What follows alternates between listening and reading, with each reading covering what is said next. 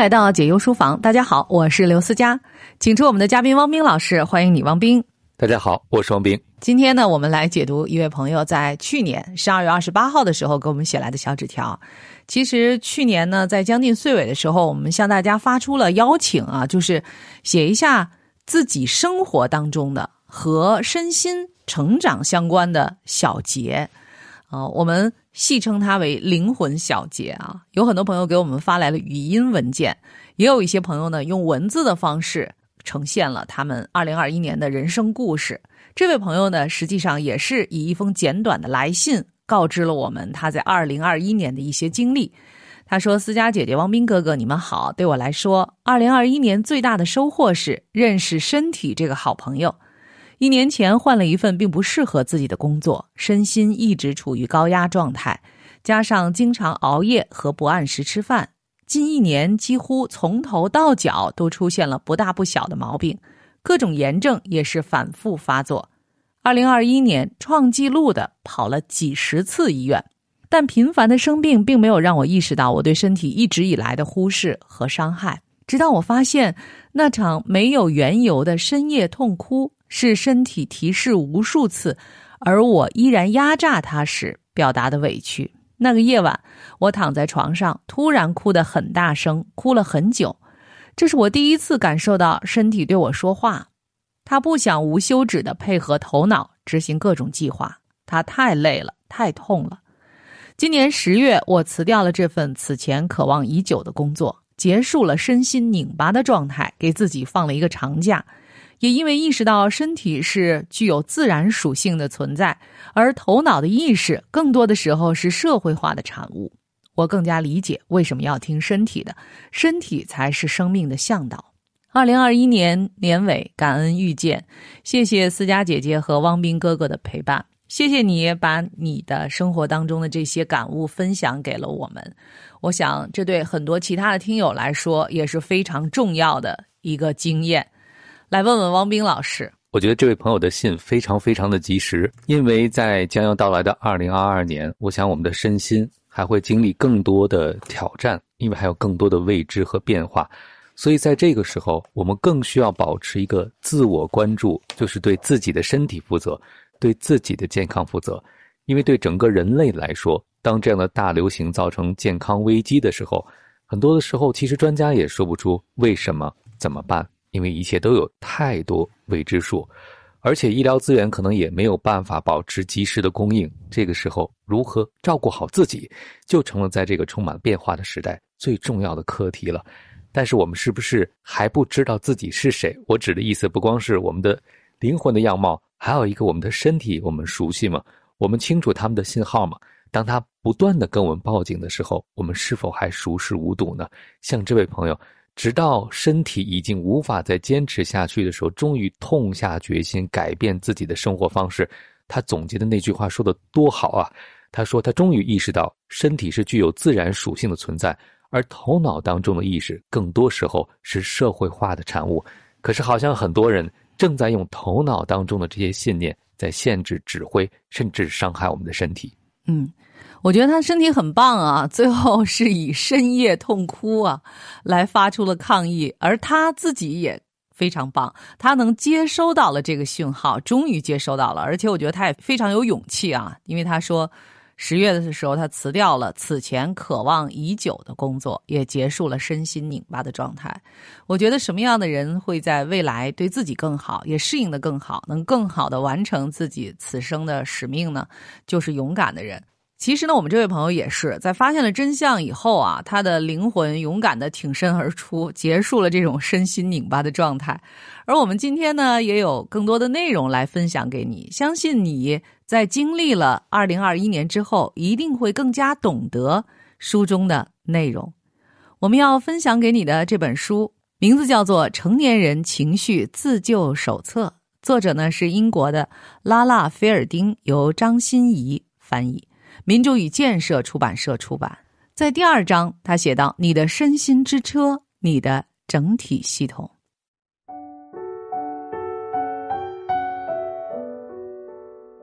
如果一只蝴蝶在墨西哥振翅，我们可能会在中国看到飓风。蝴蝶效应来自数学中的混沌理论。朋友们，一切都是有联系的，任何事情都有原因。我们并不能总是知道这些原因之间的联系是什么，但是开会迟到有原因，感情不稳定有原因，陷入恐惧无法自拔有原因，失去朝着目标前进的动力，是的，总有原因。好消息是，如果你掌握了你将要学习的工具和技能，你就能够控制你的行为系统。识别你的情感习惯，并揭开其中一些原因，那些在你控制范围之内的原因的神秘面纱。当然，总有一些事情是你无法控制的，但那只是生活的一部分。然而，正如希腊哲学家埃皮克提图所说，重要的不是你身上发生了什么，而是你会如何应对它。所以。让你成为一名合格成年人的第一步，就是了解这个内部相互关联的系统。这是所有人共有的硬件，掌控那些能够让你产生不良情绪的情感习惯。无论你是更倾向于城堡模式还是乡村模式，了解你内部系统运作的基本机制，总能让你在人生中做出你想要的改变。这一章将帮助你明确你内在反应的组成部分。它们构成了刺激与反应、原因和结果之间缺失的环节。有了这些信息，你将会发现你独特的情感习惯与系统之间有何种关联，以及是什么原因导致你陷入了困境。你可以将你的身心看作自己在人生道路上驾驶的一辆车，从这个角度来思考你的幸福和生活之间的联系。从你出生的那一天起。你所经历的一切，一直到现在，你在阅读这本书时拥有的身体是你的一辆车，你驾驶着这辆车走过了你生命中的所有道路，一直到了现在这一刻。你的身心是一种交通工具，通过它，你可以感受和体验人生道路的舒适或不适。当然，有很多不同种类的车辆，它们有不同的尺寸、颜色、品牌和型号。有些车更耐用，比如 SUV，可以很好的承受生活中的重担和颠簸，但可能加速能力一般或存在一些盲点。而其他类型的车可能车型更优美，速度更快，更加灵活，却不适合越野，也需要更多的保养。我们每个人的身心之车都是独特的，有着各自不同的优势和弱点。你拥有的身心之车可能是什么样的？在你的笔记本里描述一下，你的车是耐用的还是精致的？与道路上其他人的相似，还是不同？有着明亮的、更引人注目的颜色，还是更加低调的颜色？你的车有哪些独特的优势和劣势？你的大脑是否开始对你身心之车的类型提出意见？当你开始思考并关注自己的感受时，就更容易被你身心之车的想法和观点所淹没。如果你的身心曾经遭受过创伤，或者正让你感到不适，那么对你来说，关注你的身心可能成为一个挑战。现在，我请你把你的身心当做你的交通工具，问自己一个问题：开 SUV 还是开跑车？你可能会难以抉择，但事实是，SUV 并不比跑车更好或更差，两者之间的差别取决于不同时刻所处道路的需求。在一定程度上，道路需求和车辆之间的匹配程度决定了你在特定时刻所体验到的舒适度或不适感。但是，选择合适的交通工具只是影响你达到理想状态的因素之一。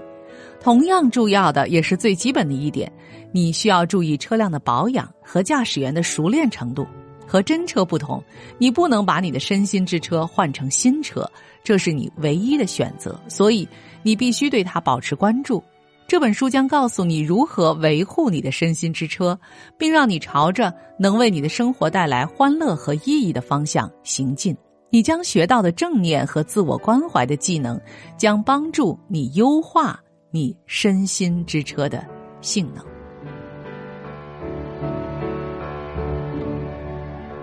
嗯，念到这儿，我想我们的这位题主一定是感触很深，但是对于其他的朋友来说，特别是对于现在还很年轻的朋友，他们觉得是否可以啊用这个粗暴驾驶、猛踩油门啊、急转弯等等的方式，弯道超车来取得更好的成绩呢？那我事后再去注重保养不行吗？反正我现在驾驶的是一辆新车，而且目前看起来各个这个部件之间配合的还比较好，性能还是相当不错的。我驾驶的好像也挺熟练啊。来问问王斌老师。其实说到了书中这个非常棒的比喻，我就在想，大家对自己的车都蛮爱护的。我在小区里观察，有些朋友。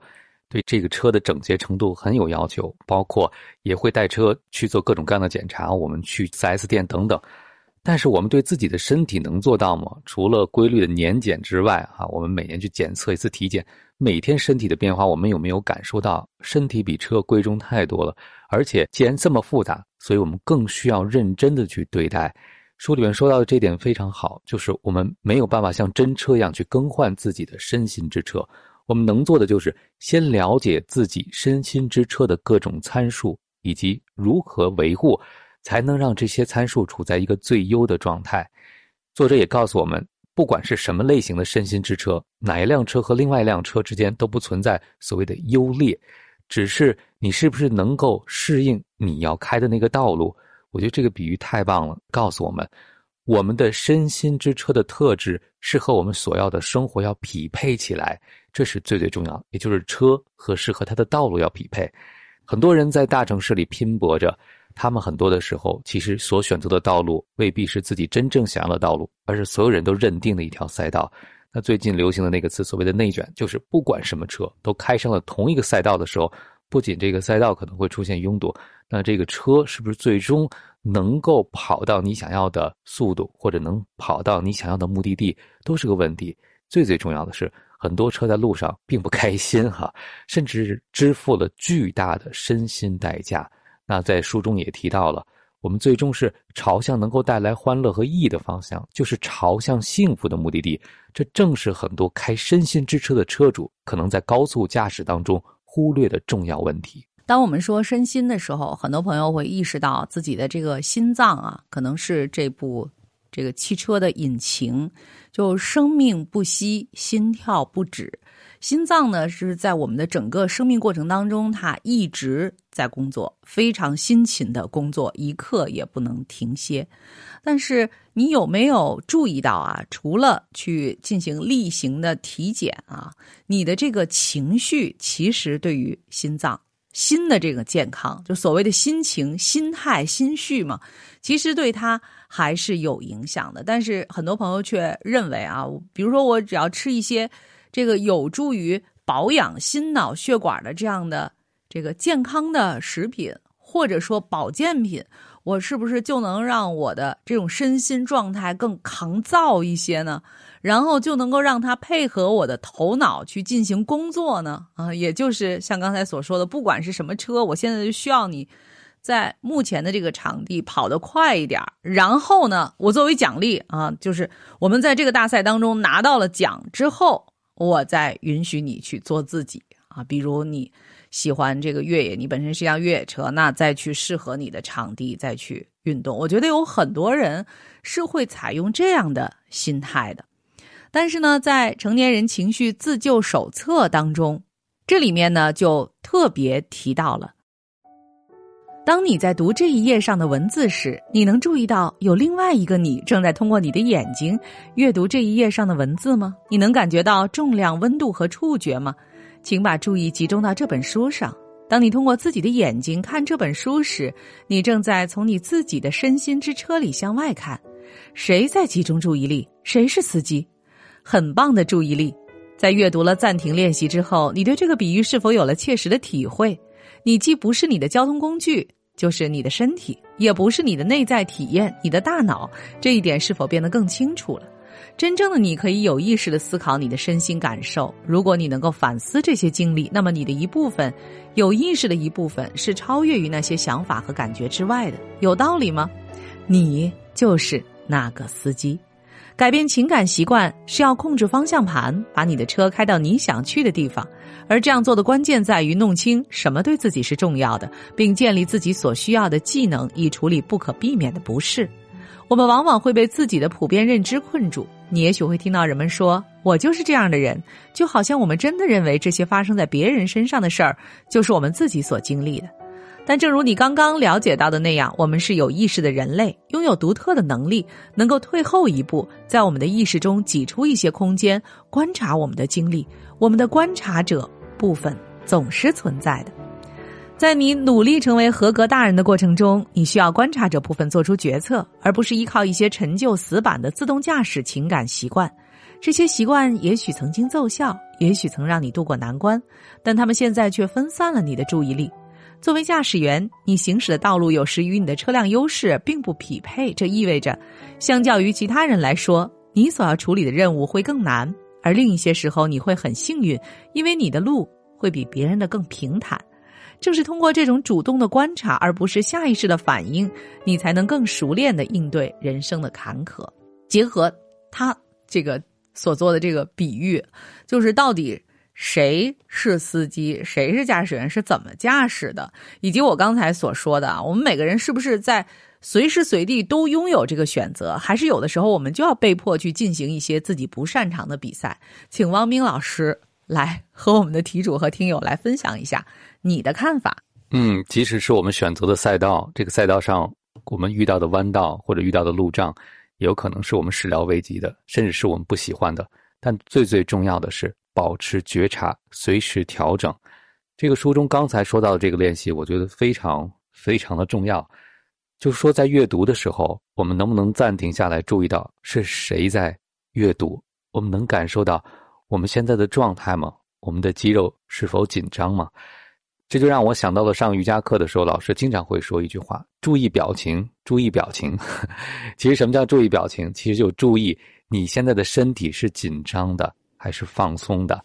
这样一个小小的提问，就给我们每个人的人生按下了暂停键。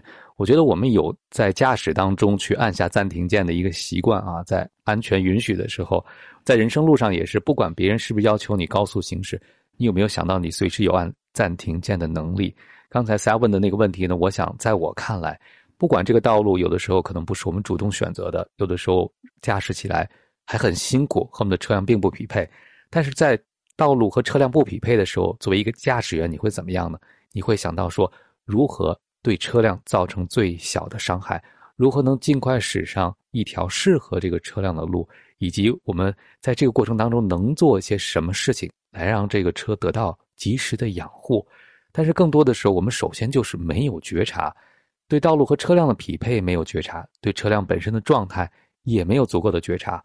第二就是觉察以后也没有相应的行动，想想忍忍就过去了。我想可能很多职场人都有这样的不得已的苦衷，就是我的项目没有完成，我扛过这个项目，下一个项目到来之前给自己一点点休息的时间。可是好像我们对身体就是永远是这样的残忍，日程表上别的工作都不能等。只有善待我们的身体，善待我们的身心之车，保养我们的身心之车，永远是可以再等一等的。嗯，所以呢，可能很多朋友如果没有像我们的这位题主一样啊，经历了一年当中跑了几十次医院，从头到脚各种问题、小问题或者大问题不停的冒出来，没有这样的经历的话，很多朋友其实都意识不到自己的身心无论如何是处于一种。磨灭的状态当中的，这也是刚才我和汪明老师所说的。我之前呃推荐的一本书叫《磨灭之书》当中所提到的。那实际上这样的过程是一个不可逆的进程，即便你此刻并没有明显的不适，但是你要知道啊，肉身它的开始和终止，这些都是一成不变的。所以你难道不要好好的去善待这个人世间？自己所经历的每一刻、每一件事吗？其实说到底啊，能够让这一段旅程不光是有价值的，而且呢，它是非常舒适和平和的。这应该是每一个人对自己的身心所负有的最起码的一个责任吧。当有的时候我们去忽略它的时候，是否这个时候我们的头脑当中是被一些真正的杂念所控制了呢？这些问题呢，也需要大家来好好的思考啊。我们的题主是否已经有了一个阶段性的答案了？也希望在二零二二年，你的生活当中能有更多的感悟和进展。不知道你现在怎样了？嗯，你在长假当中的感受如何呢？也期待你再次来信。二零二一年对于我们的这位题主来说，最大的收获呢是认识了身体这个好朋友，也知道自己似乎一直是在虐待他啊，所以呢，他最终呢是以辞掉了可能心仪已久的工作，结束身心拧巴的状态，给自己放了一个长假，也告别了二零二一年。我觉得他其实还是一位非常智慧的朋友，是不是？对于。有一些其他朋友来说，就是我再坚持一下吧，啊，再坚持一下，哪怕三个月、四个月呢？什么时候应该喊停？哪些信号是我们绝对应该重视的？是不是不要等到过多的那种报警信号发生，我们就应该意识到啊，身心它是一部非常精密的，也非常美好的一个系统。这台车，我们应该好好的照顾它。其实我觉得，对很多朋友来说，这个身体这件事情，除非不舒服啊，似乎很少进入他们每天关注的状态当中。特别是年轻的朋友，呃，不按时吃饭，这应该是常有的事儿吧？能够每天都按时吃饭的，呃，可能在我们的听友当中也算是少数吧。这是不是已经成为了一种风气呢？我觉得，包括吃饭的时候就是点外卖啊，然后什么时候饿了，然后才想起来点一个。外卖也就仅此而已吧。对于很多朋友来说，这就是他们生活当中的日常，不是吗？来问问王斌老师。嗯，这种生活的日常还会传染，因为在职场当中，当所有人都压缩了吃饭的时间和休息的时间的时候，很多朋友身在其中也不好意思，或者甚至觉得自己没有做完工作，有没有资格享受一顿慢慢的午餐呢？其实刚才我们说到的这本书中的比喻，就是我们每个人都是自己身心之车的驾驶员。但是我们也知道，现在有一种驾驶系统，就是人工智能自动驾驶，你其实不需要干预的。虽然我们现在是我们在开着自己的身心之车，但我觉得就像刚才思佳所提到的，很多人是自动驾驶，而且这个软件还是别人预装的，就是你在用别人开车的模式开你自己的身心之车。别人可以熬夜，他可能一天只需要睡六个小时，但是你可能是需要睡八个小时。这个时候，你抄袭了对方的软件，有可能啊，你在短时间之内也可以做到剥夺自己的睡眠，但长时间的结果是什么呢？可能就是身心受到了严重的伤害。所以我们特别希望大家不要像刚才这个信中的朋友一样，直到这么严重的时候才觉醒自己的驾驶方式、驾驶软件。其实不是最适合自己这个车辆的。我们有没有想过，自己每天这种生活习惯究竟对自己的身心会造成怎样的影响？其实就是书中的那两个字“暂停”，应该是个非常好的增加自我觉察的方式。在我们职场中工作的每一天，我们能不能每隔三十分钟、一个小时觉察一下自己的身体、自己的肩膀是不是处在紧张的状态？也像我上瑜伽课说，老师经常提醒的。我们自己的表情又是一种什么样的状态？因为我们经常不清楚自己在是怎样的方式驾驶我们的身心之车。嗯，而且情绪在这其中也起到重要的作用。在这本书当中，作者还写道：“你还记得上一次你的情绪让你全身的感官发生变化是什么时候吗？悲伤的热泪和灼热的脸。”焦虑的捶胸顿足和出汗的手掌，眯起的眼睛和紧张的肌肉，还是温柔张开的双臂和柔软的嘴唇，这些令人又惊又喜的情绪海啸，可以让我们进入我们自己虚拟的世界中。这可能是令人兴奋的，也可能是十分可怕的。但是没有这些情绪，我们就会失去追逐目标、关怀他人以及人际交往的动力。我们的情绪给身体带来的变化，保障了人类的生存和我们物种的延续。想一想，如果早期的人类没有情绪，会发生什么？让我们用恐惧举一个例子：假设你是一个原始人，白天外出打猎，在灌木丛中前行，突然你听到身后树枝“啪”的一声，并感觉脖子后面有股热气，随后又听到了野兽的咆哮声。如果你完全依靠逻辑，没有情绪，那么当你冷静的思考你的下一步行动会发生什么，你会死的。当我们的祖先挣扎着要活得足够长久，以便能将基因传给下一代时，他们必须迅速行动、迅速反应，以免被剑齿虎或其他可怕的威胁杀死，对吗？这是进化的基本前提，活下去，把你的基因传递下去，适者生存。我们的最基本的内在动力来源于我们的情绪。在许多方面，现代社会及其所有的便利，使我们在无意中忘记了我们最本质的需求。我们的每一种疼痛都有对应的治疗处方，无休止的娱乐也能够将我们的注意力从现实的折磨中转移开来。每一个问题都有对应的程序为我们解决，从而把我们的需求降到了最低，也降低了我们进行自我审查、倾听我们情绪中有意义信息的能力。基于一种动物的求生本能，人类作为一个有意识的存在，情绪体现着我们最深切的渴望。嗯，总体来说，情绪有。三种基本的交流功能，在此就不再展开了。我想在未来一定会有更多的朋友在分享情绪的时候，让我们有机会再来把下面的具体内容和大家分享和探讨。但无论如何，不要忽视自己的情绪，这也是你照看自己身心之车的一个重要的密码。来问问汪冰老师，嗯，二零二二，希望大家怎么去关照自己的情绪呢？啊，情绪这回事儿明明是自己的啊，然而难道需要其他人去提醒才能够注意到吗？那我们还是沿用书中刚才的比喻，既然我们驾驶的是自己的身心之车，那我觉得情绪特别像我们前面的仪表盘。当我们的情绪报警的时候，我们就需要去关注这个车出了什么样的问题。你想，作为一个开车的司机，如果你从来都不看仪表盘，那这样的开车是不是有点惊悚吓人呢？甚至你连没油了都不知道，那最终可能在路上就抛锚了，这个车就没有办法继续行进了。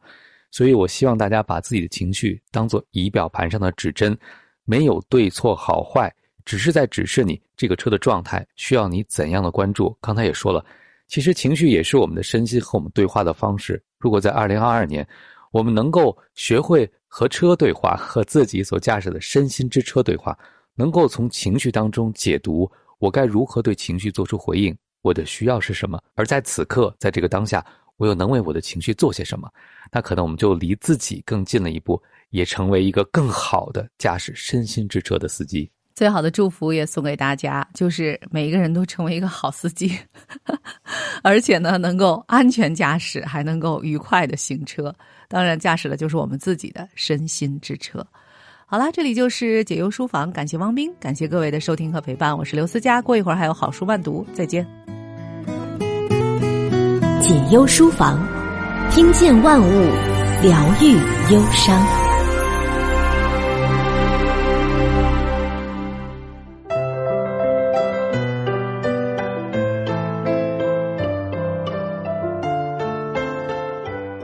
继续收听解忧书房，这里是好书慢读，我是刘思佳，在今天为您分享《达尔文传》，从平凡顽童到博物学家，作者丹麦汉娜斯特拉格，由戴刚翻译，中信出版集团出版。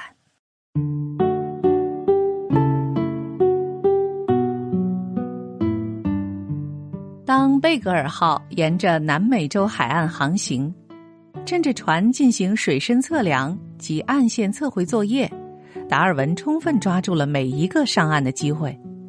在这片土地上，到处都是奇妙而未知的物种、蔚为壮观的岩层以及各种各样的奇珍异宝，这些都有待人们去发现、描述和理解。达尔文如饥似渴地收集一切能够带走的东西，包括扁形虫、小甲壳纲动物、甲虫、蝴蝶。不同沉积层的岩石样本等，还有化石，他也是能找到多少就找多少。这位年轻的博物学家工作起来非常有条理，他把所有的观察结果仔细的记录在航海日志里，且每天坚持记日记，并给家人和他在剑桥大学的导师约翰·亨斯洛寄去一封长信。航行途中，信件的收寄时间都很长。此外，只有当船停靠在主要城镇的港口时，船上人员才能收发邮件。亨斯洛是一位博学多才、充满激情的自然历史学家。毫无疑问，达尔文觉得自己有特别的义务，让亨斯洛不断了解他的研究的最新进展。毕竟，是亨斯洛为他在贝格尔号找到了现在这个位置。达尔文也会收到家里寄来的长信。他们家是个大家庭，所以总少不了家长里短的新鲜事儿。他的姐妹们尤其煞费苦心的告诉他，他们身边的圈子里谁已经名花有主，谁又已经出嫁。也许就是想跟他说，原本看起来和他蛮般配的那些姑娘，从此他就不要再想了。现在，先是他的表兄弗兰克·维奇乌德将迎娶一位名叫莫斯利的小姐，然后另一位表兄威廉·福克斯和弗莱切小姐订了婚。还有一件令人高兴的家庭大事也传到了他这儿：达尔文的姐姐玛丽安娜刚生了个儿子，他将随舅舅。取名为查尔斯。然而，并不是所有的来信都能给达尔文带来好消息。他的妹妹凯瑟琳委婉的告诉他，名叫 Fanny Owen 的那位小姐已经订婚。等达尔文下次回家的时候，人家早就嫁作他人妇了。这位 Fanny 可不只是达尔文亲密的朋友。备受打击的达尔文回信说。我发现自己脑子一片混乱，精神恍惚，连句话也写不利落了。就让我在哭笑之中跟你们大家道声晚安吧。姐姐卡罗琳在信中总是滔滔不绝，在一封信的开头，他这样憧憬达尔文平安回到英国后，在一封信的开头，他这样憧憬达尔文平安回到英国后的美好场景。我发现那所宁静的牧师住宅。在你的眼里仍旧魅力不减，我好高兴呢。我心里盼望并想象着有一天你会住在那里，我开心的不得了。虽说今年是个结婚的大年，但我相信你肯定会找到那位一心等着你的小娇妻的。但是对于将来当个乡村牧师过日子这件事儿，达尔文是考虑的越来越少了。他发现。关于佛得角群岛上圣地亚哥地质层的问题很容易解释。兴奋之余，他便在脑子里酝酿出一个想法：他要写一本地质学方面的书，一本会令他作为科学家而闻名遐迩的重要著作。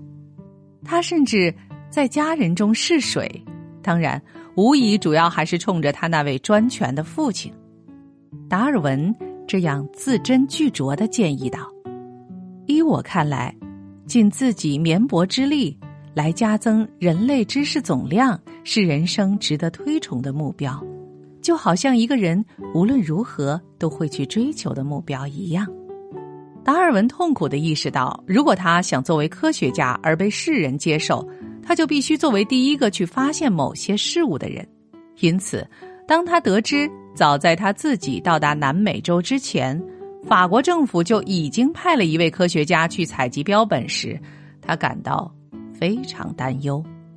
他在给亨斯洛的一封信中抱怨道：“我还得再吼一声，备孕的是法国政府竟然已经派了一位标本收集者到内格罗河流域，他在那里已经工作了六个月，现在都到河恩角附近了。为此，我十分担心，生怕他会抢在我前面。”把好东西全都弄走。尽管如此，一八三二年九月，好运却偏偏眷顾了达尔文。沿着巴塔哥尼亚海岸航行，贝格尔号驶入了布兰卡湾。达尔文和菲茨罗伊乘小船沿着海岸线探险，一直来到蓬塔阿尔塔岩层裸露处。他们在那儿发现了一处低矮的泥岩崖。此处泥岩崖里含有大量非同寻常的化石。泥岩崖只有约十英尺高，红褐色的粘土层中满是骸骨，有些骸骨从崖面露了出来。达尔文便和一个男孩用鹤嘴锄开始挖起来。到了第二天，达尔文发现了一个硕大的头盖骨，因为它太大了，所以他花了三个小时。才把它挖出来。当他们回到船上，把这枚头盖骨归入甲板上的那一堆他们在前一天挖出来的骨头中时，天已经黑了。起初，达尔文认定这个头盖骨是某种犀牛的，但他很快意识到，他所发现的实际上是大地懒，这是一种早已灭绝的巨型地栖树懒，其体型和大象一样大。我们今天仍可在南美洲见到其体型较小的近亲。达尔文评论说：“这一点特别有趣，因为欧洲绝无仅有的标本都由西班牙国王收藏于马德里。出于科学研究的目的，这些标本就像原本隐匿于史前岩层一样，被秘密保存着。保存在马德里的这具大地蓝骨架，于1789年在现今的阿根廷境内出土。之后，这些骸骨被运往马德里，并由西班牙皇家自然历史博物馆的胡安·鲍蒂斯塔布鲁将其拼装成一具近乎完整的骨架。一七九六年，这具骨架的各种绘图到了伟大的法国解剖学家乔治·居维叶的手中，于是他发表了关于这只动物的第一篇文字描述。他将其命名为美洲大地懒，并确定其为当代树栖型树懒的近亲，尽管后者只有体型很小的印度象那么大。他得出结论，即这种体型大小的动物。不可能仍然生活在南美洲而不被发现，于是便宣告此种动物已经灭绝。一个月后，在从蓬塔阿尔塔沿海岸前行六十英里的地方，达尔文在蒙特埃尔摩索发现了另一个丰富的化石源。他豁然开朗，如果处理得当，这些在贝格尔号甲板上堆得越来越多的骨头，就可以成为他回英国后。进入科学界的入场券。他匆忙的做了几个板条箱，用来装这些骸骨化石，以运回英国。同时，用词谦恭的致函他在剑桥大学的老师约翰·亨斯洛教授。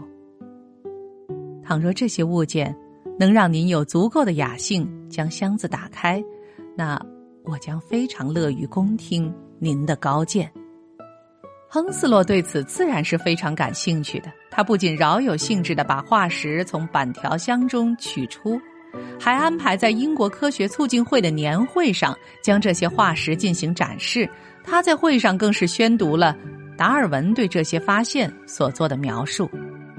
亨斯洛没有料到，达尔文的努力最终竟会取得如此巨大的成功，因而他竭尽全力向人们推介他的得意门生。他甚至用达尔文的信函和笔记拼凑出一篇科学论文，于1835年在剑桥哲学学会向学术界陈述。接着，在1836年，他又在美国地质学会陈述了另外一篇论文。因此，当达尔文最终结束在贝格尔号上将近五年的航行，于1836年10月回到家中时，他的科学观察和技术。尤其是在巴塔哥尼亚的惊人发现，令他在最受人尊敬的科学界声名鹊起。伟大的莱尔本人也对达尔文有所耳闻，并期待着与他见面。读了达尔文的笔记后，他意识到，这位年轻人不仅读了他的书，而且真正读懂了他的书。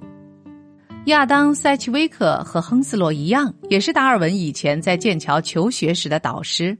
他也听说了达尔文的发现，并对一位共同的熟人这样评论道：“他在南美洲的表现令人钦佩，而且还邮寄回来这么多采集品，大家都对他赞不绝口。对他来说，这可是天大的好事儿，因为他踏上了一条探索之路。在此之前，说不好他哪天连命都没了，却还只是庸人一个。但现在，他的人生角色。”已然定型，而且倘若上帝肯让他平安长寿，那他必将在全欧洲的博物学家中享有极高的声誉。